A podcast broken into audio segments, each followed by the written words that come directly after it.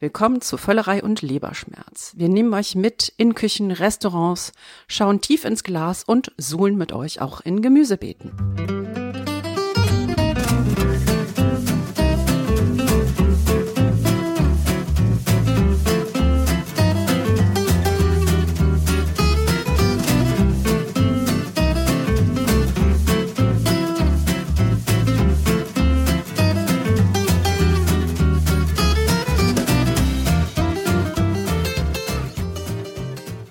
Der heutigen Sendung klären wir euch endgültig auf, Butter ist ungesund.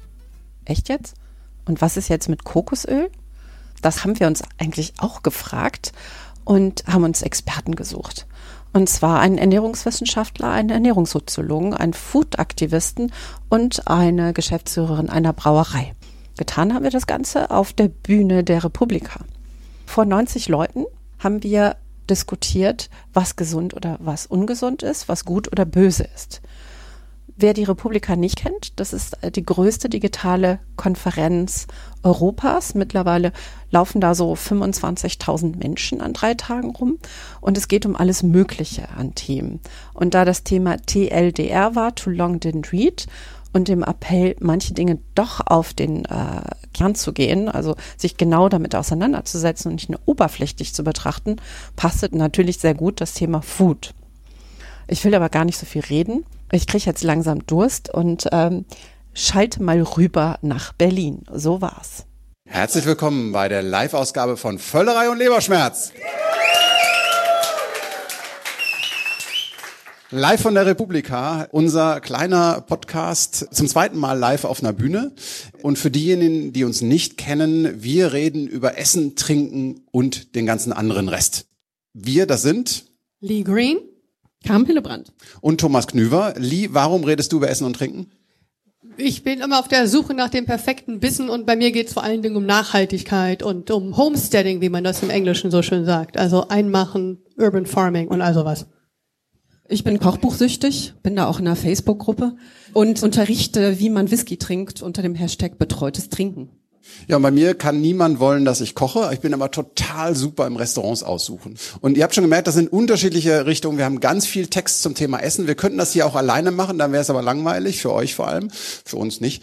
Und deshalb haben wir uns gedacht, ähm, bei Too Long Didn't Read kümmern wir uns mal um dieses gesamte Thema Essen, ja, Oberthema der Republika, nehmen wir mal. Und ihr habt alle etwas, was euch zu lang ist, um es zu lesen. Die meisten zumindest, das sind die zum Beispiel die Inhaltangaben auf Packungen. Dieses Kleingedruckte, was man in meinem Alter auch gar nicht mehr lesen kann. Einfach physisch. Und ja, genau. Und deshalb haben wir uns tolle Gäste eingeladen, mit denen wir darüber reden wollen, was in gewissen Bereichen des Essens gut oder schlecht ist, was man essen sollte, was vielleicht nicht, was auch moralisch gut ist oder nicht gut ist. Und ich glaube, wir haben da ähm, eine tolle Runde mitbekommen. Vor allem, wir sind, glaube ich, die einzige richtige Food Session auf der Republika. Wer, wer hätte gerne mehr Food Sessions auf der Republika?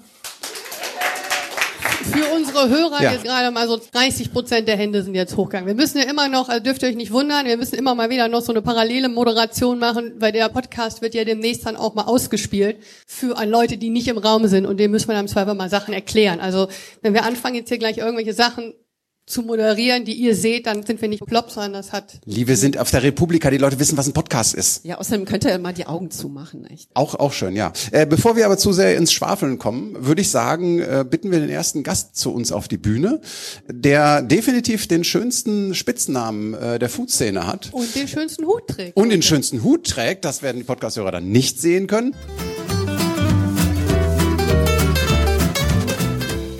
Herzlich willkommen, Hendrik Hase, der Wurstsack.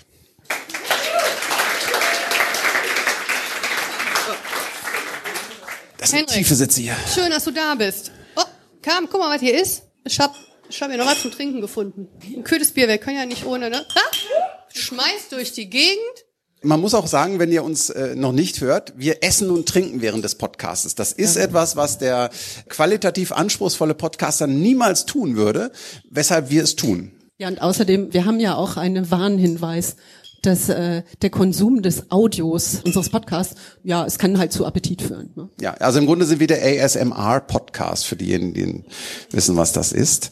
Und deshalb senkt sich jetzt meine Stimme und ich sage Ja zu Berliner Bier. Cheers. Chin, chin. Ich auch, ja. Das Publikum. Publikum auch. So, Henrik, du gehst als Wurstsack, ne? Du bist Kommunikationsdesigner vom Hintergrund. Wie ist das alles zusammengekommen? Wie bist du vom Kommunikationsdesign zum Foodaktivisten geworden? Ich habe irgendwann gemerkt, dass Essen wahnsinnig viel Information beinhaltet und dass man, wenn man gut essen will, gut trinken will, äh, Spaß haben will, nachhaltig unterwegs sein will, super viel über das Essen wissen muss. Und das sind alles kleine Botschaften, das sind alles kleine ja, Kommunikationspunkte, wo ich als Designer gemerkt habe, ey, ich beschäftige mich damit die ganze Zeit. Warum soll ich mein Leben damit ver verbringen, Waschmittel zu bewerben oder irgendwas, was mich eh nicht interessiert? Habe ich gedacht, dann nehme ich mir das Essen vor, weil ich, das war vor 12, 13, 14 Jahren, da habe ich gemerkt, da fing es gerade so an, ist regional das neue Bio und so, wo ich auch gemerkt habe, da fangen immer mehr Leute an, ihr Essen zu fotografieren. Damals gab es nur diese Blogs, da gab es noch nicht dieses Smartphone da. Und da habe ich gemerkt, hey, da bin ich doch als Kommunikationsdesigner einfach verdammt richtig, wenn ich einfach versuche, diese Botschaften, die im Essen sind, aber auch die dahinter stecken, also am Ursprung, mal an die Leute zu bringen. Und zwar so, dass man da Bock drauf hat, zuzuhören, zuzusehen und am Ende auch hinzuschmecken. Und du ähm, hast ja diese ganzen Internet und diese sozialen Medien embraced, wie man so schön sagt. Du twitterst gerne Zutatenlisten von Fake Food. Willst du uns erklären, was es mit diesem Fake Food auf sich hat? Na, erstmal sind das ja meistens einfach nur die Zutatenlisten. Könnt ihr selber machen. Geht mal in den Supermarkt, holt euch mal so die Produkte mit den längsten Zutaten und Zusatzstofflisten und lest die dann mal jemandem vor und lass dir mal raten, was der glaubt, was das ist. Und da kommst du dann bei irgendwelchen Säuren und irgendwelchen explosionsgetrockneten Sellerie, irgendwas und am Ende kommt raus, das ist irgendwie ein Herren-Eintopf oder irgendwie sowas, wo du dann auch eigentlich lachen musst. Und das mache ich bei Twitter. Dann tue ich diese Zusatzlisten rein und lass die Leute raten, was es dann ist. Am Ende war es dann, glaube ich mal, vegane Sprühsahne oder es war irgendwie auch einer von diesen Sind Ersatzburger. Fühl dich willkommen. Dieses Fake Food, ähm, ich, ich, ich verstehe mein Essen gerne und ich habe auch gar nicht so gegen Zusatzstoffe. Ich bin ja auch Teilhaber einer Metzgerei, wo ich auch merke, da muss man auch manchmal Sachen hinzugeben, damit ein Produkt funktioniert. Und äh, das ist dann nicht nur Salz, sondern auch vielleicht mal Nitritpökelsalz oder sowas, wo man ja auch tendenziell ganz große Angst vor haben könnte. Es gibt ja auch Leute, die haben Angst vor Gluten. Aber mir geht es so ein bisschen darum, die Lebensmittelindustrie hat ja in den letzten Jahrzehnten oft die Taktik angewandt, wir versuchen möglichst wenig von dem Guten, also Zutaten in ein Produkt reinzumachen und versuchen das zu ersetzen durch Aromen, die wir irgendwo züchten können, versuchen Geschmacksverstärker hinzuzugeben, damit dann Geschmack kommt, wo eigentlich gar keiner ist. Weil wir sind ausgestattet mit Sensoren, wir sind ausgestattet mit einem Magen, der hat super viele Nervenzellen. Wir checken eigentlich schon, was wir gut können, was wir, also was uns gut tut und was uns auch schmeckt. Aber wenn man das die ganze Zeit betrügt und belügt, dann glaube ich, da kommt man nicht zum Genuss. Und die Sachen, die mir am meisten Spaß machen, die auch schmecken, wie auch dieses Bier hier, da kommt man eher zu guten Zutaten, was hier auch gleich um die Ecke gebraut wird. Und da kannst du ja auch wahrscheinlich gleich drüber mal fragen, was man alles in so ein Bier reintun darf, solange man es wieder rausfiltert.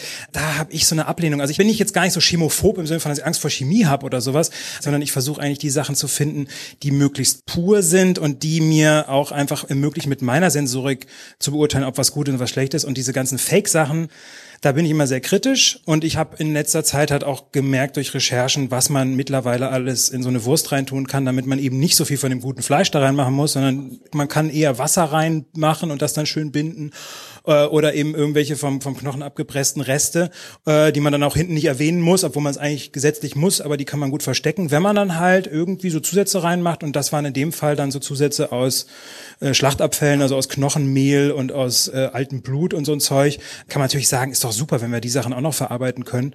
Finde ich auch völlig legitim, dass alles vom Tier verarbeitet wird, aber wenn es dann dazu genutzt wird, um Leute irgendwie was unterzujubeln und denen quasi eigentlich ein schlechteres Produkt für ein teures zu verkaufen, dann äh, werde ich auch schnell mal wütend und tu das online kund.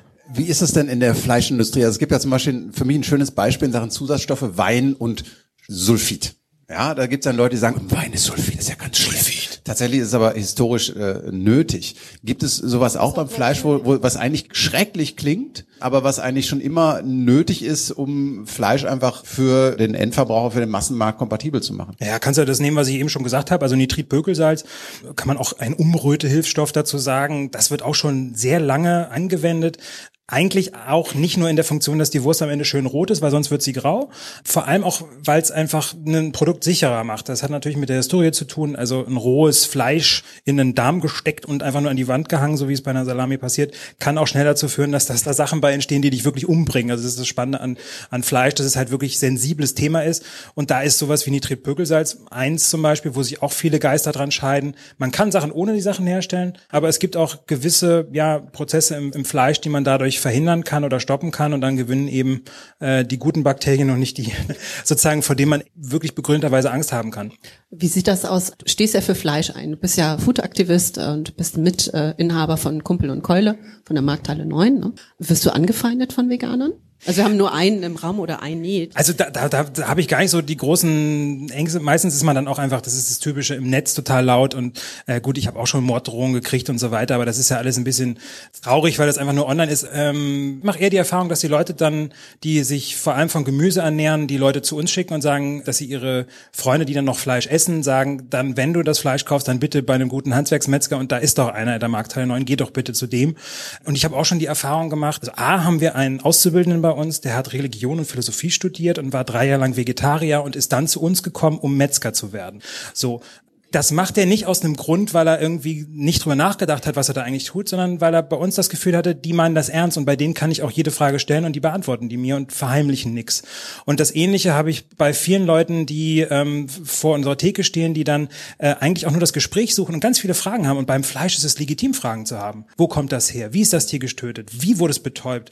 Was passiert aus dem ganzen Tier? Was hat das gefressen? Welche Rasse? Wird deswegen der Urwald abgeholzt? Alles legitime Fragen. Muss ich heute als Metzger, aber auch als Supermarkt und als großer äh, Lebensmittelkonzern beantworten können. Und da wären wir eigentlich auch beim Thema von der Republika, glaube ich, dass ähm, wir in den letzten Jahrzehnten einfach äh, nicht die Distanz, die ist größer geworden, aber wir haben den Kontakt zu den Ursprüngen von unseren Lebensmitteln verloren. Sei es der Brauer, sei es der Metzger, sei es der Bauer, sei es aber auch der Beschäftigte in der Lebensmittelindustrie, der einfach nur noch irgendwelche Pülverchen zusammenschiebt, weil er irgendwie nur noch den Ansage bekommt, muss jedes Mal billiger sein.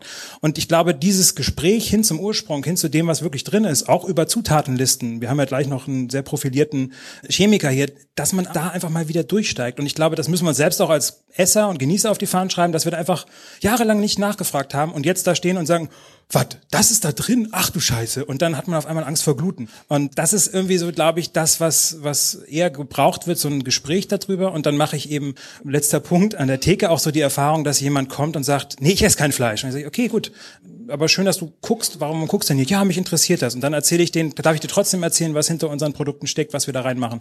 Dann sprechen wir zehn Minuten und danach sagt jemand, also ich habe jetzt echt fünf Jahre lang nichts gegessen, aber die Wurst würde ich gerne mal probieren.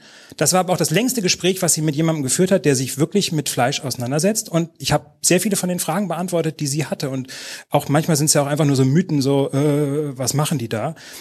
Schlachtung kennen wir nur noch aus irgendwelchen verwackelten äh, Videos von Tierrechtsorganisationen, die damit leider auch teilweise äh, Bauern erpressen oder irgendwelche Konzerne. Also das sollten wir doch irgendwie echt ein bisschen breiter aufstellen und uns dann auch nicht scheuen, ein längeres Gespräch zu suchen, wie eben das Thema hier ist, zu sagen, too long didn't read, sondern auch wenn es long ist und bis du halt eine Wurst im Darm hast, die gut ist, musst du eine lange Geschichte erzählen. Du musst dich auch damit auseinandersetzen. Das Coole ist, machst du einmal und dann lernst du so viel und das ist ja das Schöne am Essen. Also ich kenne dieses Gespräch und dieses Beschäftigen mit Essen eigentlich nicht als belastendes Ding, so, oh, das muss ich auch noch wissen, sondern das ist ja wie bei anderen Produkten auch, wo du denkst, ach geil, wusste ich gar nicht, man nimmt verschiedene Hopfen, ach, und die wachsen wo, und, ah, und jetzt schmeckt das Bier so, jetzt so. Das sind spannende Gespräche, sind spannende Inhalte und den Text sollten wir echt mal bis zum Ende lesen, kann ich jedem empfehlen und fangt irgendwo an. Nehmt euch ein Stück Brot oder ein Stück Bier, alles Wurst. Eine allerletzte Frage. Klar, ich glaube, wir sind alle einer Meinung, dass wenn wir Fleisch essen und es gutes Fleisch ist, dann kann man Fleisch essen. Als Seite der Podcaster hier äh, runzen wir immer so ein bisschen die Nase über diese Fake-Produkte, die irgendwie so äh, aussehen wie Fleisch, schmecken sollen wie Fleisch, äh, aber irgendwie kein Fleisch sind. Was sagst du denn zu Clean Meat? Also jetzt für die, die die Frage, die sich damit nicht auskennen, Clean Meat ist halt laborgezüchtetes Fleisch. Es ist Fleisch, Fleisch, Fleisch, aber dafür ist halt In-vitro-Fleisch. Dafür stirbt dann irgendwann kein Tier mehr, noch sterben Tiere, weil die Zellen ja momentan aus Föten kommen. Aber was ist deine Idee zu Clean Meat? Ah, da weiß ich mehr Zukunft als du. oder nicht? Früher hat man die, die Nährlösung ähm, aus Zellen von Kälberföten wirklich gewinnen müssen. Das ist aber schon Stand von vor drei Jahren. Mittlerweile kriegt man die Nährlösung komplett pflanzlich hin. Du musst wirklich kein Tier mehr töten. Du hast wirklich noch die einzelnen Zellen, die du von einem lebenden Tier entnimmst. Ähm, ich finde das sehr spannend. Ich beschäftige mich da viel mit, weil ich bin da jetzt auch kein Dogmatiker, sondern ich, ich glaube, was diese, und das ist auch Laborfleisch, ist auch ein bisschen falsch, finde ich, es wird eher in Richtung braun gehen. Also man wird eher so Türme haben, wie wir es auch in so einer Brauerei, die sie auch hier nebenan ist, große Türme, in denen halt dieses Fleisch wächst. Das dauert dann zwei Wochen und dann hast du irgendwie 20.000 Liter Hackfleisch produziert. Und das Lustige ist, du kannst damit Entenhackfleisch, Hühner, du kannst wirklich jedes Tier nehmen, könntest sogar theoretisch, glaube ich, sogar Menschenhackfleisch herstellen, wenn du wolltest. Ähm, aber das Ding ist, daran werden wir uns, glaube ich, gewöhnen müssen. Das sind Innovationen, die auch kommen werden, ähm, die ich auch völlig legitim halte, als dass man da weiter forscht. Da sind wir in Deutschland leider wirklich meilenweit hinter dem Zeitgeist, äh, Geist, sage ich mal so. In anderen Ländern wird schon drüber geredet, wie wird das Ganze reguliert, wie nennen wir dieses Produkt. Ich glaube, das wird ganz viel von diesem Billigkram ersetzen. Also ich glaube auch, dass kein Tier dafür mehr sterben muss, wenn es in einer Plastikpackung am Ende liegt, die keinen Namen mehr hat, wo das Fleisch nur noch irgendwie so eine Kaumasse ist und wo ich dann so viel Soße und Marinade draufhauen muss, bis es halt dann irgend nach irgendwas schmeckt. Dafür muss kein Tier sterben, jetzt schon nicht. Das kann auch bitte aus Tofu sein oder sonst woher. Aber diese Sachen werden, glaube ich, eher von, von dieser Bewegung ersetzt werden, auch weil es einfach viel, viel billiger sein wird. Ich glaube, was nie sterben wird, ist eben ein Tier, was ich auch immer noch als Teil eines landwirtschaftlichen Kreislaufs sehe, weil ein Drittel der Flächen weltweit sind nur mit Tieren zu bewirtschaften. Wir können nicht einfach Grünland, was, äh, sage ich mal, nicht die Fruchtbarkeit bietet, die wir brauchen für Getreide oder Soja, können wir nicht einfach umbrechen äh, und da jetzt irgendwie so tun, als wollen wir da irgendwie Landwirtschaft machen. Das sind manchmal so Fantasien von Leuten, die nicht so viel Ahnung von Landwirtschaft haben. Deswegen glaube ich, brauchen wir Tiere. Wir brauchen vor allem die Tiere, die in einem Kreislauf funktionieren, die auch Sachen verwerten können, wie eben die Tiere mit den vielen Mägen. Die haben sie nämlich nicht, um irgendwelches Soja zu verarbeiten, sondern um Gras in Milch oder Fleisch oder was auch immer umzusetzen. Und deswegen glaube ich, dass Tiere immer noch Teil einer Landwirtschaft sein werden in der Zukunft, aber dass wir halt eben das, was wir uns jetzt gerade leisten, nämlich eine völlig ineffektive Tierhaltung, die äh, Ressourcen ineffizient aus der ganzen Welt irgendwie bündelt und dazu führt, dass wir in Niedersachsen äh, ja, mit ein Problem kriegen. Die Umweltfolgen sind bekannt. Ich glaube, das werden wir uns in Zukunft sparen können, indem wir vielleicht auch eben Zellen züchten, die dann ähnlich wie so ein Bier in so einem großen Tank gebraut sind. Vielen Dank, Hendrik Hase, der Wurstsack. Bitte, bitte. So, wir trinken hier ja schon. Wir haben jetzt über Tank gesprochen und Braun. Genau. So, für diejenigen, die zuhören, die Republika findet auf der Station statt in Berlin. Das ist der alte Postbahnhof. Und direkt daneben gibt es ein paar aufeinander gestapelte schwarze Container mit einem coolen Logo drauf. Und da kommt das Bier her, also direkt aus der Nachbarschaft unseres Ortes hier. Und gebraut wird bei Berlo. Und wir freuen uns tierisch, dass eine der Gründerinnen von Berlo heute bei uns ist.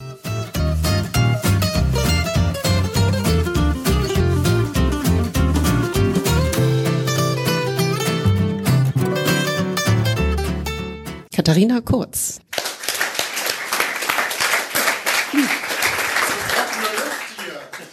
Ja, es ist eine trockene Luft, wirft der Herr Hase hier schon. Ähm, Ähm, ja. Deshalb, äh, ich mache mich jetzt mal auf den Weg mit einer kleinen äh, Devotionalie, die Katharina hier mitgebracht hat.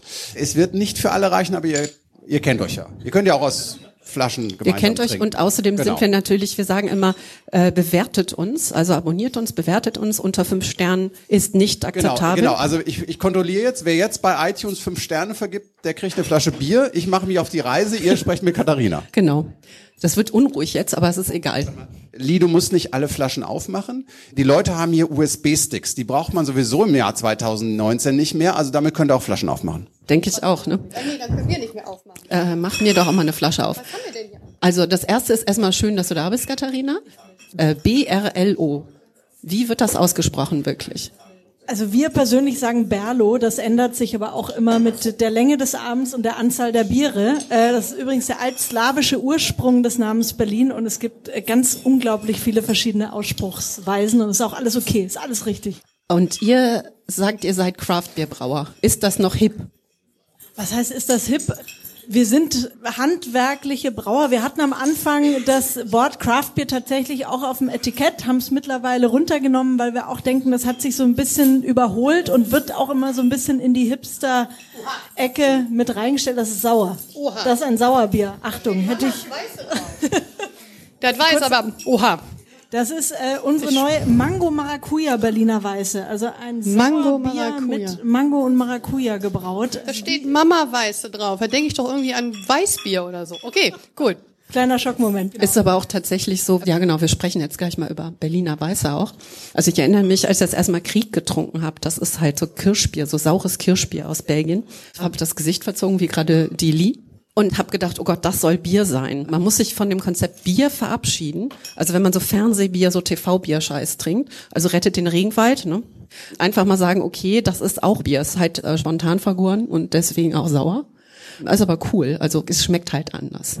Wo kommt Berliner Weiße her? Genau, das ist ja der Berliner Weiße Stil, sagst du, ne? Genau, also Berliner Weiße, der originäre Bierstil aus Berlin. Also vor dem Ersten Weltkrieg gab es über 100 Brauereien, die wirklich sich auf diesen Bierstil komplett äh, konzentriert haben. Das ist ein saures Bier, also wird entweder mit Milchsäurebakterien oder mit, mit wilden Hefen eben dann auch gebraut und vergoren. Und ähm, das ist schon äh, gewöhnungsbedürftig für viele, also so ein bisschen so ein angelernter Geschmack. Und man hat dann eben irgendwann angefangen, also wenn es Leuten zu sauer war, hat man Sirup dazu getan. Und es ist dann aber leider so nach dem Ersten Weltkrieg so von bayerischen Lagerbieren eher überholt worden, dieser Bierstil. Und ähm, ist jetzt eigentlich so, äh, von Kindel Schultheiß kennt man das nur noch mit künstlichem Sirup, irgendwie in Grün oder Rot, Waldmeister oder Himbeere. Und viele wissen gar nicht mehr, wie eigentlich dieses ursprüngliche Bier geschmeckt hat. Also wie oft ich mich schon mit Leuten gestritten habe, die gesagt haben, das ist gar keine Berliner Weiße, es muss grün oder rot sein. Also wir versuchen eben also wir unter anderem auch viele andere Brauer, die eben äh, versuchen auch in der ursprünglichen Form diesen Bierstil wirklich wieder nach vorne zu bringen. Und das ist jetzt aber ein Beispiel, wo wir mit Frucht gebraut haben. Da kommt aber kein künstlicher Sirup rein, sondern das ist wirklich Frucht. Wenn ich jetzt mal so als ignoranter Biertrinker, der sich damit nicht auskennt, dann sage ich aber, dann ist das doch gar kein Bier. So hier in Deutschland ist doch Bier irgendwie Wasser, Malz und Hopfen oder so. Es denken tatsächlich auch ganz viele Leute, dass Craft Beer bedeutet, dass es nicht nach dem Reinheitsgebot gebraut wird, was ja nicht stimmt. Also man kann auch innerhalb des sogenannten Reinheitsgebotes wahnsinnig kreativ mit Rohstoffen umgehen und wirklich tolle, viele verschiedene Bierstile brauen.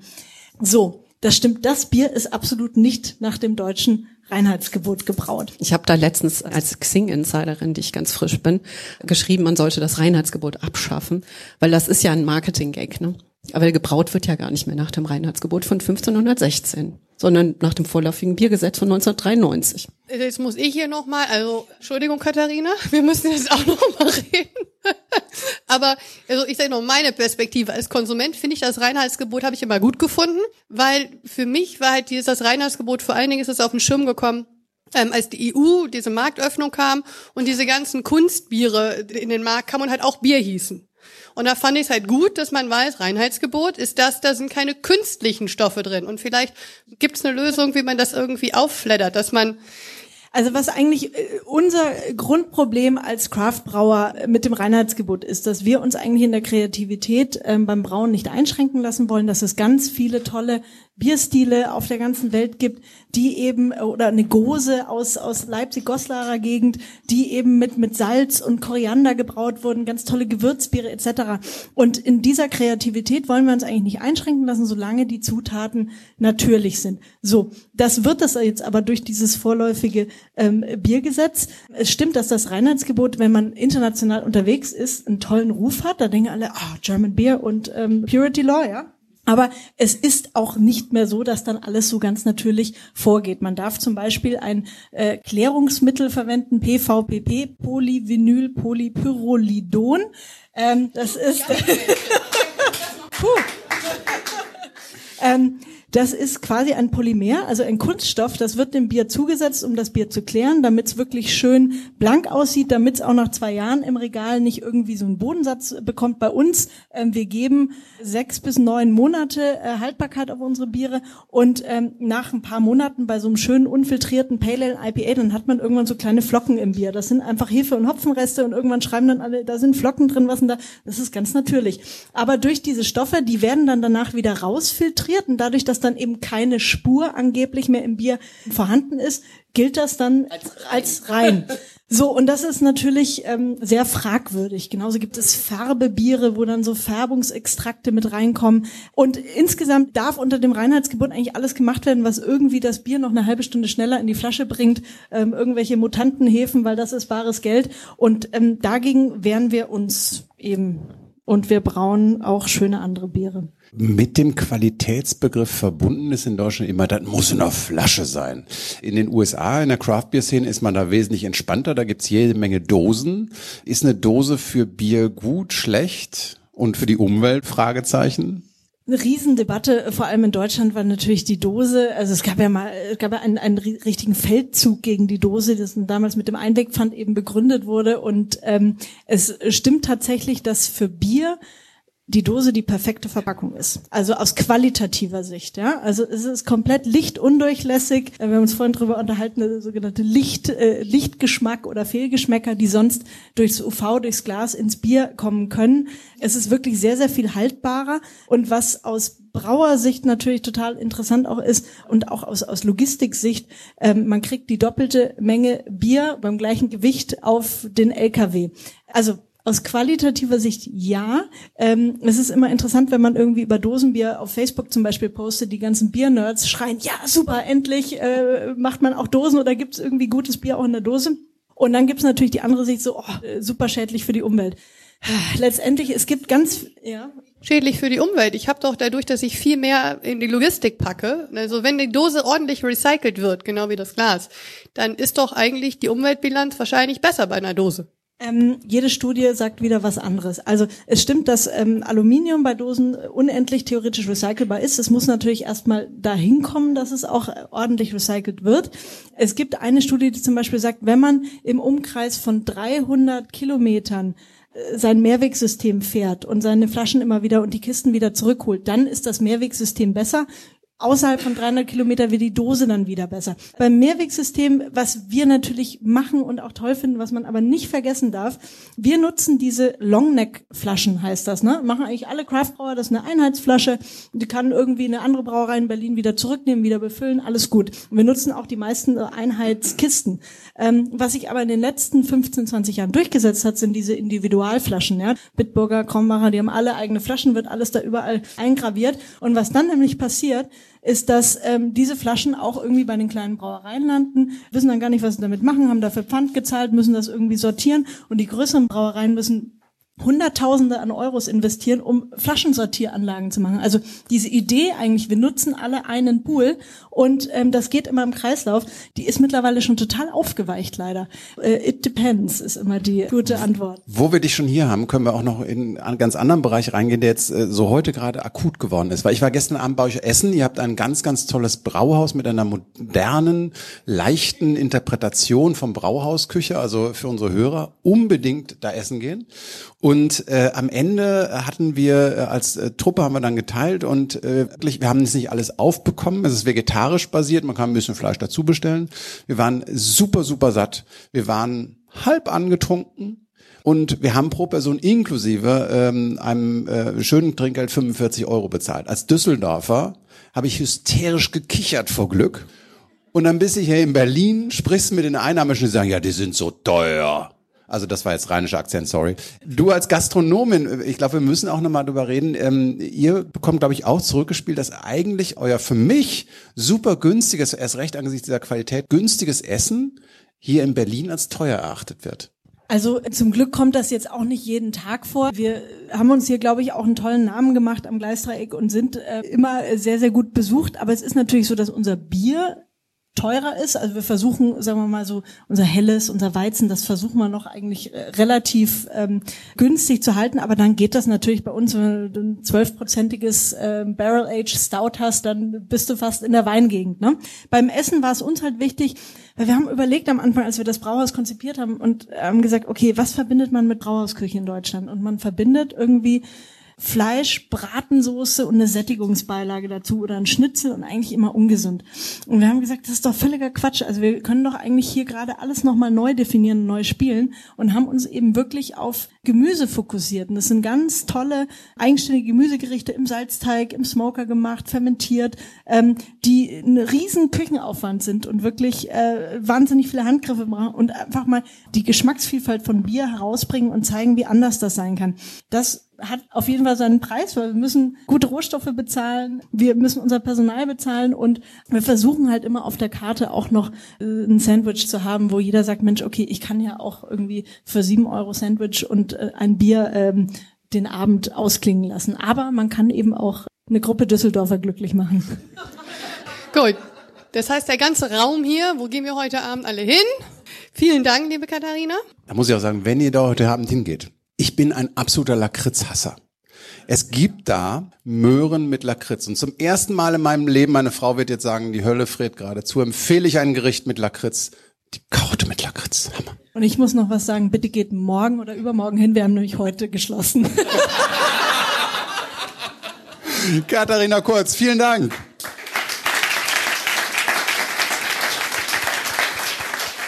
So. Kein Mensch liest ja erst recht wissenschaftliche Studien, oder?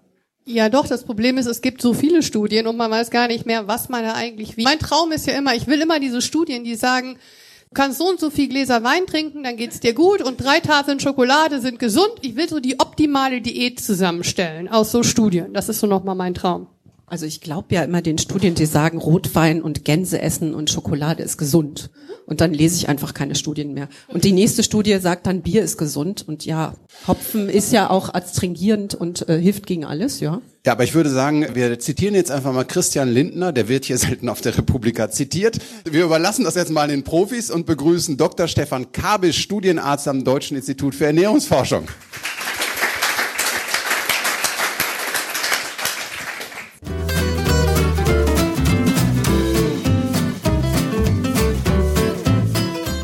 Stefan, was macht ein Studienarzt? Ein Studienarzt in meinem Fall hat tatsächlich anders als klassische Ärzte keine eigene Praxis. Entschuldigung, möchtest du ein Bier? Gerne. Ja. Ähm, keine eigene Praxis, keine eigene Station, sondern äh, der betreut Studienprobanden, die sich freiwillig bereit erklären, ihre Ernährung zu ändern oder ändern zu lassen und die die Hoffnung in sich tragen, durch eine veränderte Ernährung ihrem Stoffwechsel was Gutes zu tun, mit oder ohne Gewichtsreduktion. Und ähm, insofern sehe ich jeden Tag Patienten, ähm, werte aber diese Studien auch aus. Es ist ein ganz gemischtes Tätigkeitsfeld. Gefühlt reden wir mehr über Essen. Ist das Interesse an deiner Arbeit gestiegen? Da ich in der Wissenschaft, letztlich auch generell im Berufsfeld noch nicht so lange dabei bin, also ich bin jetzt seit zehn Jahren Arzt. Hallo? Äh, äh, kann ich den Zeitrahmen tatsächlich nicht so unterschiedlich einschätzen. Seit ich damit angefangen habe, war das immer ein heißes Thema. Ähm, ich komme ursprünglich aus der Hirnforschung, habe da aber eben auch schon Essverhalten untersucht. Da haben wir uns hauptsächlich mit äh, übergewichtigen Männern beschäftigt. Das war etwas schwieriger, die hinterm Ofen hervorzukriegen. Aber wenn man ähm, Studien eben nicht nur mit gesunder Ernährung bewirbt, sondern klar macht, dass man dort Pizza testen kann und Geld kriegt, dann kriegt man auch die. Und ähm, bei den aktuell laufenden Studien richtet sich eher an ältere Menschen. Die haben durchaus ein großes Interesse an gesunder Ernährung. Die haben meistens auch die Erkrankungen, die von ungesunder Ernährung herrühren, sodass die dann auch eine Motivation mitbringen, da was zu ändern. Hat sich das in der Zeit geändert? Wahrscheinlich schon. Ähm, es ist einfach viel komplexer geworden und die Leute bringen nicht mehr nur zwei Fragen mit, sondern eher 20. Aber wo kommen denn diese Fragen her? Also ich meine, weil ich habe jetzt mit zum Spaß in Düsseldorf, wo ich abgefahren bin, in Zeitschriftenhandel da nochmal Food-Zeitschriften gezählt. Ne? Das sind irgendwie 115. Ja, 115 Food-Zeitschriften und die Effilé war nicht mal da dabei. Und der Fokus hatte auch Ernährung irgendwie ganz groß auf dem Titel. Und dann gibt's diese ganzen YouTuber und die ganzen Instagrammer und das ganze Internet. Kommen diese 20 Fragen, sind die alle so Dr. Google, machen die, macht ihr diese Verfügbarkeit von Informationen das Leben irgendwie schwerer oder ist es irgendwie besser geworden mit der Verfügbarkeit der Infos? Ja und nein. Äh, es macht es einfacher, weil auf die Weise mehr Leute ratlos sind und den Rat bei mir suchen. Ähm, es macht es schwerer, weil sie natürlich die 20 Fragen mitbringen und erwarten, dass ich auf alles eine eindeutige Antwort habe, die es eben zu den meisten Ernährungsfaktoren letztlich nicht gibt. Die meisten Ernährungsfaktoren, die wir irgendwie beurteilen wollen, von denen wir sagen, esst davon mehr, esst davon weniger, die meisten dieser Faktoren sind praktisch nur an Mäusen gezielt untersucht worden und am Menschen lassen die sich meistens nur anhand großer Kohortenstudien beurteilen. Also große Untersuchungen, wo man zwar 100.000 Patienten befragt und untersucht hat, aber eben nur rückblickend. Und auf die Weise kann man letztlich nie einschätzen, ist der Ernährungsfaktor, den ich da als problematisch ansehe, wirklich ausschlaggebend oder ist das irgendwas, was einfach damit vergesellschaftet ist? Hängt es wirklich mit rotem Fleisch zusammen oder sind Leute, die rotes Fleisch essen, auch häufiger sportlich inaktiv? Rauchen die häufiger, fahren die häufiger gegen Baum, weil sie schnellere Autos fahren. Das kann tausend Faktoren beinhalten, die alle miteinander zusammenhängen. Und wirklich rauszufinden, dass dieser eine Ernährungsfaktor entscheidend ist, das geht nur mit randomisiert kontrollierten Studien. Die müssen ordentlich groß sein, die müssen ordentlich lang sein und das finanziert halt kaum jemand. Wir haben uns jetzt gedacht, ihr alle, also wir haben ja ungefähr im Saal, ich würde schätzen, ungefähr 1250 Zuschauer. Die sind natürlich auch hier gekommen, um, um einfach finale Antworten zu bekommen, was sie jetzt essen sollen. Und deshalb haben wir uns gedacht, wir machen so eine Lightning Round. So ganz kurz auf den Punkt, was ist gesund, was ist nicht gesund. Fangen wir einfach mal an. Kokosöl, gesund oder Gift? Kokosöl ist genauso gesund wie Butter. Es enthält in ähnlicher Weise praktisch nur gesättigte Fettsäuren. Ein paar davon sind kurzkettig. Das macht das Fett nicht wirklich gesünder. Also ob das Palmöl ist, Kokosöl oder Butter, ist praktisch das Gleiche. Gut, dann aber Butter oder Margarine? Von der Menge abhängig ist es auch egal. Die Antworten erinnern so ein bisschen an Rechtsanwälte. Ne? Kommt drauf an. Also wir wollten ja eigentlich definitive Antworten. Warum haben wir dich eingeladen? Äh, wie, wie, wie viele Gramm Butter und gegen wie viel Gramm Margarine? Ich glaube, wir müssen nur konkrete Fragen stellen, genau wie bei Rechtsanwälten. Also wenn das 20, äh, 25 Gramm pro Tag sind, ist es sicherlich okay. Es gibt natürlich auch Kulturen oder Haushalte, in denen mit deutlich größeren Mengen an Fettigkeit gearbeitet wird. Da kann das dann schon eine Rolle spielen, ob das eher eine pflanzliche Margarine oder eben eine tierische Butter ist. Aber so im gewöhnlichen, normalen und vernünftigen Gebrauch spielt das tatsächlich keine Rolle. Für die äh, Workouter unter uns ist Paleo gesund. Paleo kann gesund sein, äh, wenn es. Ach, komm jetzt. Was heißt überhaupt Paleo? Paleo heißt ernähren wie in der Steinzeit, äh, wenn man zugrunde legt, dass die Leute, die damals gelebt haben, auch mit dem 30. Lebensjahr in der Regel wieder tot waren.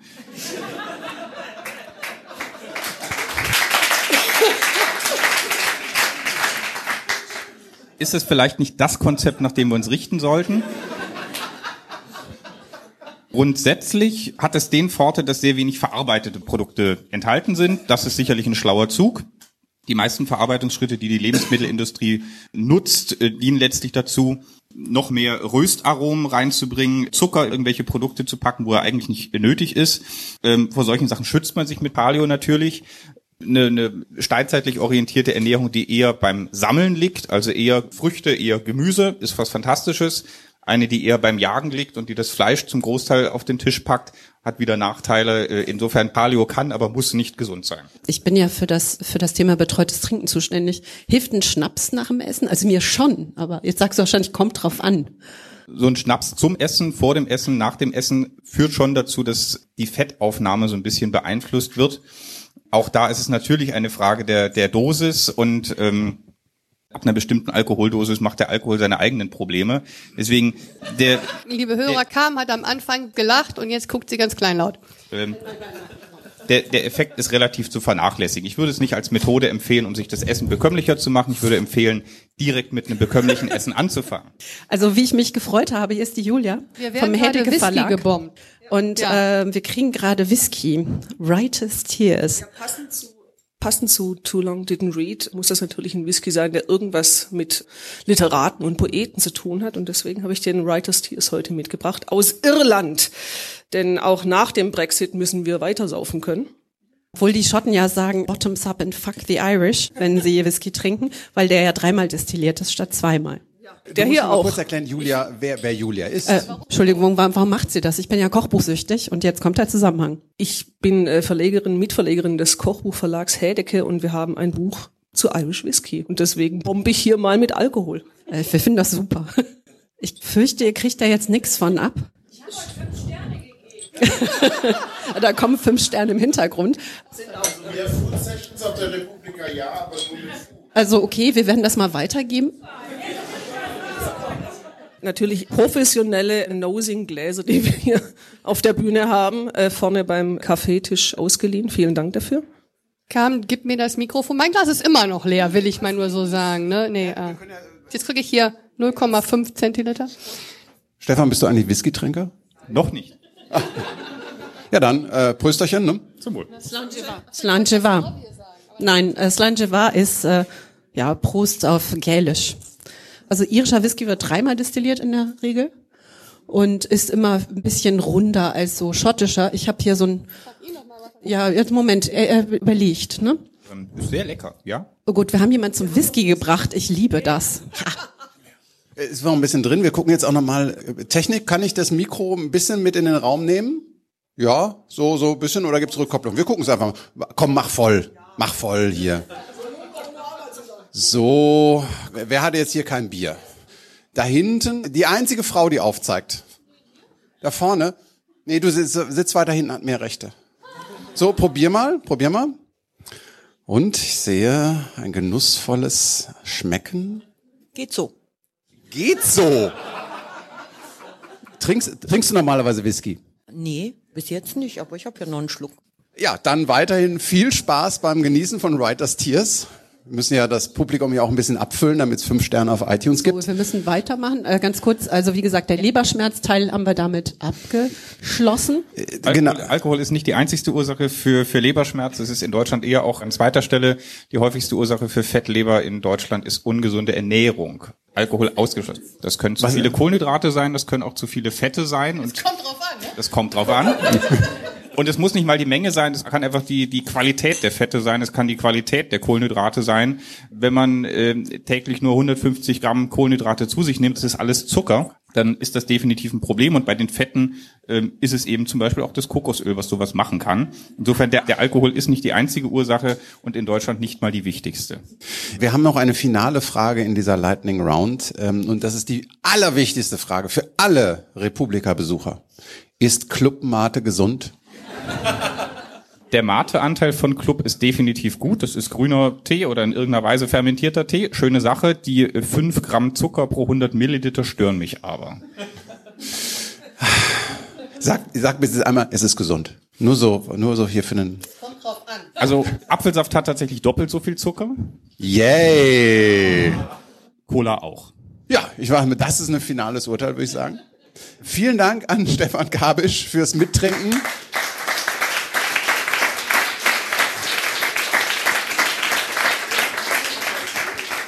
Danke an Julia. Ich finde, wir haben ein ganz, ganz, wie sagt man, phänomenales Herrengedeck hier heute aufgefahren, oder? Wir schaffen leider nicht das U-Boot. Ich weiß nicht, ob ihr das kennt. So im, im Münsterland ist ja man versenken Korn im großen Bierglas. Ähm, das kriegen wir hier nicht hin, weil es sind ja nur Flaschen. Bierglas? Großes? Einfach nur in 03. Äh, Naja, es ko- hängt davon ab, wie das groß das Schnapsglas das, ist. Das ist amerikanisches Soldatentum, ey. Die geben mir so einen Stiefel. Dadurch, die, dass die Amerikaner in Korea sitzen und da irgendwie beschützen, haben die ähm, nämlich auch in Korea diese Angewohnheit, ein Glas zu nehmen, was das Volumen hat eines alten Reiterstiefels, eines Militärstiefels. Und darin wird ein Shot versenkt. Dann wird das so geswirlt und dann musst du das exen. Das habe ich einmal gemacht. Ich glaube, es war mir noch nie so schlecht. Ich würde sagen, das ist, das ist die Challenge für die Republika 2020. ja, das erinnert aber an, an Dosenschießen, oder? Wer kennt das hier? Dosenschießen? Dosenschießen, also Echt, zwei, zwei? heben die Hand. Okay, also man nimmt ein Faxebier, meistens so 0,5 oder Liter, kommt hier, und äh, macht da halt so ein Loch rein und dann muss man ganz schnell trinken. Das ist super. Es ist Wirkungstrinken. Ja, Ralf sagt gerade, in, in äh, Ostwestfalen gibt's auch noch ein, so ein Stiefeltrinken mit der. Wir wollen da jetzt nicht ins Detail gehen, weil ähm, wir wollen, wir haben uns gedacht, wir holen uns gleich zwei Profis. Ja, die FDP hat nur einen, wir haben zwei. Ja, Genau. Und wir, wir haben zwei davon. Ähm, Wir holen uns jetzt jemanden, der uns sagen kann, welches Essen gut oder böse ist. Im Gegensatz zu Stefan hat er vielleicht eine Antwort.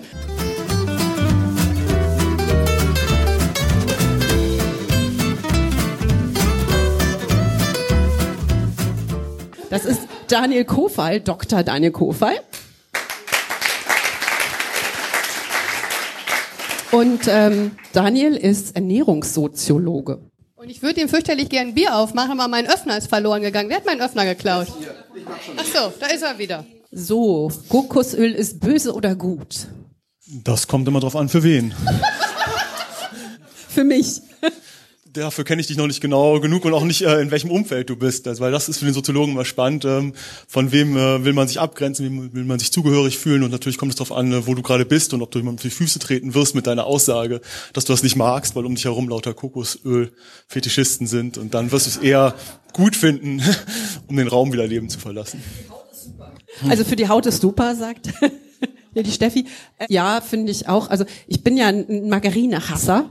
Weil Wolfram Siebeck hat mal schön gesagt, Margarine darf die Küche eines Freienschmeckers nur in Begleitung einer Mülltonne betreten. Und ich, ich koche ja Französisch und Rebouchon, der ist letztes Jahr gestorben, drei Sterne, hat ein sehr schönes äh, Rezept, Kartoffelpüree, ein Kilogramm Kartoffeln, 250 Gramm Butter. Alles schmeckt besser mit Butter. Aber äh, erklär uns doch noch mal ganz kurz, was macht denn ein Ernährungssoziologe eigentlich? Also ich kam über die Frage ähm, über die Aussage zur Ernährungssoziologie über Geschmack lässt sich nicht streiten, weil ich dann gesehen habe, dass über Geschmack doch ziemlich viel gestritten wird, dafür, dass man es nicht kann. Und dass aber sehr unterschiedlich darüber gestritten wird, je nachdem, zu welcher Gruppe die Leute dazugehören, weil sie eben sich zu manchen Gruppen eben zugehörig fühlen wollen, zu anderen sich abgrenzen wollen. Und obwohl den meisten die meisten Themen nicht völlig äh, transparent sind, man vieles nicht weiß, äh, streitet man doch sehr engagiert. Und man kann eben sehen, dass das stark von der sozialen Stellung, von der Kultur abhängt, ähm, wie Leute sich auf ein Thema einlassen. Und über Ernährung wird halt ganz viel gesprochen. Und ähm, es ist außerdem ein attraktives Thema, das uns alle Tag für Tag beschäftigt. Gefühlt sprechen wir aber in Deutschland in den vergangenen Jahren viel mehr über Ernährung als noch vor, sage ich jetzt mal, fünf Jahren. Oder ist das jetzt nur so persönlich Filterblase? Doch, genau. In Deutschland hat das Thema Ernährung einen riesigen Aufschwung erfahren. Es gibt eine Statusaufwertung des Themas durch ein bestimmtes Milieu auch, könnte man sagen, nämlich durch eine neue, sehr bildungsaffine, aufstrebende, neue bürgerliche Schicht auch, die das als Statussymbol entdeckt hat und da zum Beispiel Abstand nimmt von alten Statussymbolen wie äh, dem Auto, das einen Abschwung erlebt, aber wir beobachten noch ein Clubsterben zum Beispiel in Deutschland ganz stark, aber ein Aufkommen von Restaurants, äh, von verschiedenen Gastronomiekonzepten und über Essen und Trinken kann man eben sehr gut ähm, sprechen und natürlich ist es etwas, was alle eben betrifft und deswegen kann auch erstmal prinzipiell jeder teilhaben an der Diskussion. Spannend finde ich persönlich, dass auch gerade die Jüngeren was machen. Also ich kenne zum Beispiel einen Teenager, der macht gerade Abitur ähm, und der hat jetzt angefangen, äh, kochen zu lernen. Es gab gerade eine US-Studie, die sagte, dass die Hälfte der 18- bis 34-Jährigen, die da befragt wurden, sich als Foodies bezeichnen würden. Hast du eine Erklärung, warum gerade die Jungen so dabei sind? Ja, also es gibt auf jeden Fall ähm, eine Entwicklung, das ist ganz interessant, die zeigt, dass bestimmte Gruppen auf einmal anfangen, mehr zu kochen. Man sagt ja mal, die Kochkompetenz geht verloren in der Gesellschaft, alle kochen viel weniger. Das stimmt eben nicht. Wir sehen da zum Beispiel, dass Männer sehr viel mehr kochen als in früheren Zeiten, auch sehr viel besser kochen vor allen Dingen. Und eben, dass ähm, bei bestimmten jungen Leuten das eben auch ein Trendthema ist. Zum einen auch, weil zum Beispiel Köche heutzutage zu Stars äh, aufgestiegen sind, also die ähm, in den Medien präsent sind, die ähm, ausstrahlen, was sie alles haben und ähm, natürlich damit auch beeindrucken kann. Also andere Menschen, dass man gut kochen kann heutzutage. Ich lade dich ein zum Essen, äh, ich kenne mich damit aus. Du hast eben gesagt, du kannst zwar nicht kochen, aber du kannst Restaurants sehr gut auswählen. Das ist also eine Kompetenz, mit der man eben auch äh, zeigen kann, dass man jemand ist und äh, sich zurechtfindet in der komplexen äh, und trotzdem genussorientierten Welt. Kochen die wirklich? Ich gehe wieder zurück zu meinen 115 Magazinen und dann habe ich irgendwie gesehen, Top Chef kommt jetzt irgendwie groß, also diese ganzen Food-Shows und weiß ich, ich habe aber auch gleichzeitig das Gefühl, die Supermärkte haben immer weniger Lebensmittel und immer mehr abgepackten Scheiß in Convenience-Verpackung. Ja, und alle bestellen immer irgendwie diese Flitzer da in pink, beziehungsweise sind, sind sie nur noch orange. Ist halt wirklich, dass die Leute mehr kochen und dressieren die sich fürs Essen, aber konsumieren das nur und konsumieren auch diese Kochshows und lesen diese 115 Zeitungen als Entertainment. Aber kochen tut dann doch keiner. Ja, also da stecken zwei äh, Aspekte drin. Äh, zum einen ist es so, dass ich natürlich im Alltag und auch vor allen Dingen Frauen sehr viel weniger kochen. Also die alltägliche Reproduktionsarbeit, die auch Frauen über Jahrzehnte dauernd belastet hat. Ja, also dauernd für die Kinder, für den Mann das Essen auf den Tisch zu stellen, frisch gekocht, damit undankbaren Essern zu tun zu haben, die das auch noch abwerten und sagen, das schmeckt mir nicht. Was ist denn das schon wieder? Davon kann man sich äh, nach und nach befreien. Also im Alltag wird weniger gekocht. Ähm, auf der anderen Seite wird halt am Wochenende oder mit Freunden oder so wird sehr viel aufwendiger gekocht. Und das ist auch nicht ein wichtiger Aspekt, muss ich auch angucken, was gekocht wird. Nämlich früher wurde auch nicht immer so toll gekocht. Es gibt so ein ganz tolles ähm, Bild, ähm, das ähm, letztens auf meinem Tisch sich wiedergefunden hat, aus dem Dr. Oetker Kochbuch aus den 80er Jahren. Äh, da stand in dem Schulkochbuch drin, wie man eine Tiefkühlpizza warm macht. Man musste halt noch irgendwie äh, oben ein bisschen Grünzeug draufstreuen. Und da wurde gezeigt, also wie, wie man die anmacht und wie man sie rausholt, wann sie knusprig ist. Okay, wenn früher so gekocht wurde, dann wird jetzt vielleicht, und das heutzutage nicht mehr unter Kochen fällt, dann wird weniger gekocht. So, deswegen muss man da unterscheiden, wer wann mal mehr und mal weniger kocht. Und die andere Sache ist die mit dem stellvertretenden Genuss äh, bei Kochshows. Da haben wir eine schöne Analogie auch zu ähm, Food Porn oder zur Erotik. Auch da haben wir nämlich die Frage, also die Leute gucken die ganze Zeit auf irgendwelchen dubiosen Internetplattformen ähm, solche Filmchen, praktizieren die überhaupt noch Sexualität oder sind das alles Single-Haushalte, die eben äh, eigentlich aber sonst keine Beziehung mehr haben? Da muss man sagen, es gibt zwei Phänomene. Zum einen gibt es den stellvertretenden Konsum, die einen gucken das nur, aber kochen nicht mehr selber oder haben keine Beziehung mehr. Auf der anderen Seite gibt es aber auch diejenigen, die davon anregen lassen und das durchaus in den Momenten, wo sie kochen, wo sie essen, in ihrem Alltag äh, mit hineinnehmen. Also wir haben ja gerade über ähm, ja, Foodies, die äh, Jugendlichen quasi oder Millennials, die sie als Foodies bezeichnen. Wir haben über Gut und Böse geredet. Ist das eine Ersatzreligion? Ich meine, ich bin ja in den 80er Jahren groß geworden, bin 68er Kind. Also ich habe mich darüber definiert, dass ich kein Dieter Bohlen höre. Modern Talking ging gar nicht. Deswegen war ich eher so eine Art Grufti. Und jetzt ist es aber so, ich bin Veganer, Omnivore oder was auch immer. So, ist das eine Ersatzreligion und die Identität stiftend? Das ist auf jeden Fall. Das ist jetzt aber kein ganz neues Phänomen. Essen und Trinken war schon immer identitätsstiftend. Wir sehen es im Mittelalter, dass natürlich die Aristokratie ganz tolle Sachen essen konnte. Äh, weißes Fleisch, äh, äh, weißes Brot, Süßigkeiten und das gemeine Volk musste das essen, äh, was ihm zugestanden war. Da war auch klar, äh, wer hier zur oberen und wer zur unteren Schicht gehört. Der Zugang zu Fleisch ist dann ein ganz großer Indikator für eine demokratische Gesellschaft. Deswegen ist es auch relativ schwer, das einfach so zurückzudrängen. Auch zu sagen, wir sollten weniger Fleisch essen, weil das eben etwas ist, worüber weite Massen der Bevölkerung auch sagen, sagen können, sie gehören dazu, sie können kulinarische Teilhabe haben. Und heutzutage ist es aber so, dass viele andere sinnstiftende Bereiche der Gesellschaft verloren gegangen sind, eben während sich meine Elterngeneration zum Beispiel ganz stark noch über politische Parteien, auch politische Ideologien äh, eine Identität gegeben hat oder meine Großeltern äh, sich ganz stark über die Religion identifiziert haben, fehlen diese großen Erzählungen heutzutage. Und dann ist es möglich, über Essen und Trinken, auch in der individualisierten Gesellschaft, äh, nach Sinn zu suchen. Und das Tolle beim Essen ist ja, äh, da stecken so viele Heilsversprechungen ganz oft drin. Ja, äh, es ist, äh, wir kennen das aus der Vegan, Vegan for Use, äh, Vegan for Health und so weiter. Also all diese Versprechungen, die wir früher der Religion hatten. Ja, du bleibst jung, du wirst erleuchtet, äh, du lebst quasi ewig, die werden auf die Religion übertragen, bis hin zu äh, Ernährungsgeboten, die zehn Regeln beim Clean Eat äh, und so weiter. Aber es steckt auch ein Problem da drin, weil Ernährung bestimmte Fragen, die die Religion beantworten könnte oder beantworten konnte, nicht beantworten kann. Zum Beispiel das Unerklärliche wird nicht durch die Ernährung erklärt. Und die Frage, warum dann die Gesundheitsaposteln trotzdem sterben oder selbst der, der ähm, sich zuckerarm ernährt, vielleicht äh, Diabetes bekommt oder ähm, Krebs bekommt, das sind alles Fragen, die können über ernährungs ja, relevante Themen nicht beantwortet werden. Und damit ist es immer auch eine, ja, eine, eine schwierige Suche, die damit verknüpft ist. Es kommen ja auch immer wieder neue Wellen. Also 16,8 ist jetzt im Moment so das große Ding, ne? Irgendwie dann 16 Stunden lang darf man essen und acht, ne? So Diäten und so. Intervallfasten. Intervallfasten, Fasten überhaupt, Heilfasten, ganz großes Thema, äh, zumindest in meiner Filterblase. Kannst du sagen, wie solche Wellen entstehen? Gibt es irgendwie sowas, was die besonders triggert, sodass sie dann groß werden? Ja, also damit eine Welle ähm, funktioniert, braucht es natürlich verschiedene Faktoren. Das kann man auch nicht so einfach benennen. Also mach nur das und das und dann funktioniert es schon. Ähm, es sind halt viele Sachen, die zusammenkommen müssen. Es muss eine, äh, eine clevere Idee sein natürlich. Es muss jemand sein, der die promotet. Es muss Gatekeeper geben, die die nach vorne bringen. Äh, es muss funktional sein, natürlich auch im Alltag auf eine gewisse Art und Weise. Aber die Wellen werden natürlich auch dadurch hervorgebracht, dass die letzte Welle abebbt, weil diese Erlösungsfiktionen, die mit Ernährung ganz oft einhergehen, ja, ich, ich werde dann, wenn ich nur das richtige Fastenprogramm durchziehe, endlich schön. Ich werde endlich intelligent, ich werde endlich wieder jung, was uns allen immer nur schwer gelingt. Da merkt man natürlich, dass man immer enttäuscht wird über relativ äh, mittelfristige Zeiträume und dann zur nächsten Welle übergeht. Und dann ist es gut, wenn eine neue Idee da ist, auf die man dann aufspringen kann. Das sind ähm, die Mechanismen, die dahinter stecken. Ansonsten ist es natürlich die Frage bei jeder Innovation, was macht sie jetzt zu diesem Zeitpunkt erfolgreich? Jetzt nochmal abschließend, also das Thema der ganzen Republika ist ja Too Long Didn't Read.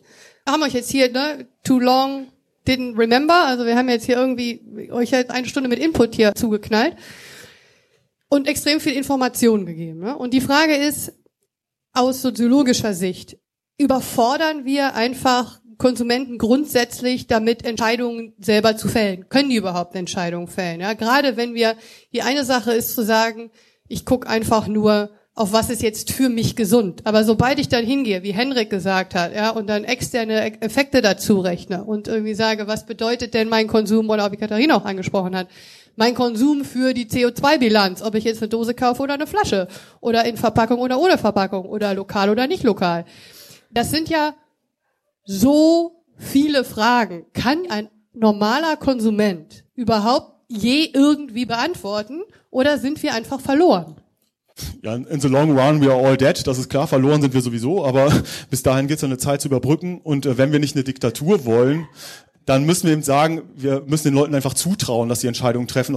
Das ist ein demokratischer Akt und dass sie dabei Fehlentscheidungen treffen, ist auch klar. Aber es ist eben so, dass man, kann man auch sagen, an der Grenze zur Überforderung immer lernt.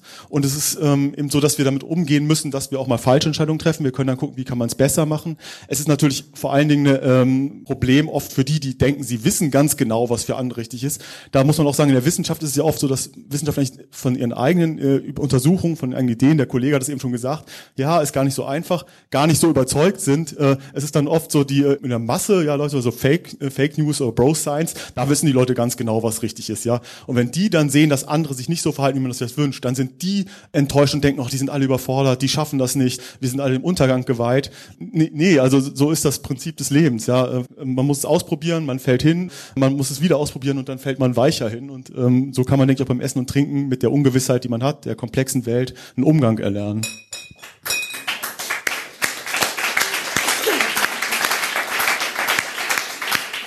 Ich finde, das ist ein fantastisches Schlusswort. Vielen Dank an äh, Daniel Kofal. Oh, jetzt bestreitet Carmen gerade, dass Daniel Daniel heißt. Das merkt ich ihr jetzt. reingeschmuggelt. Ja, äh, da merkt man jetzt schon, wir hatten jetzt zwei Bier und einen Whisky. Ich stehe in drei Stunden wieder auf der Bühne. Man wächst an seinen Herausforderungen. Äh, möchtest du noch was sagen, Carmen? Ja, ich wollte, ne, genau, ich wollte hektisch zum Mikro greifen. Äh, ich finde, man kann sich in alles reinarbeiten. Wenn ihr was nicht mögt, esst das oder trinkt das so lange, bis das geht. Also es ist Training, ne? Abs absolut. Ich habe mir mal als Neujahrsvorsatz gesetzt, ich habe mein ganzes Leben lang nie Innereien gegessen. Und dann habe ich als Neujahrsvorsatz, du probierst jetzt immer Innereien. Das Ergebnis war, ich bin jetzt totaler Innereien-Fan.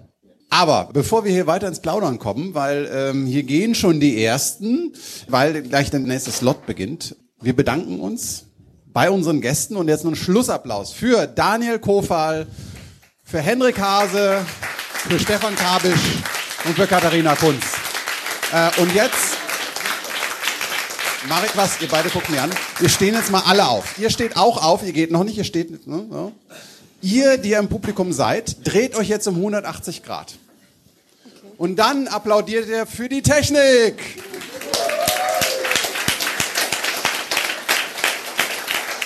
So, meine Damen, das war unser erster Auftritt auf der Republika.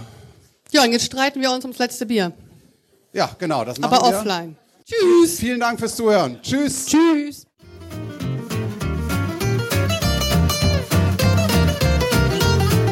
Wir sind an eurer Meinung interessiert. Schreibt uns auf Facebook, Instagram, Twitter oder auch eine E-Mail unter völlerei leberschmerz at gmail.com.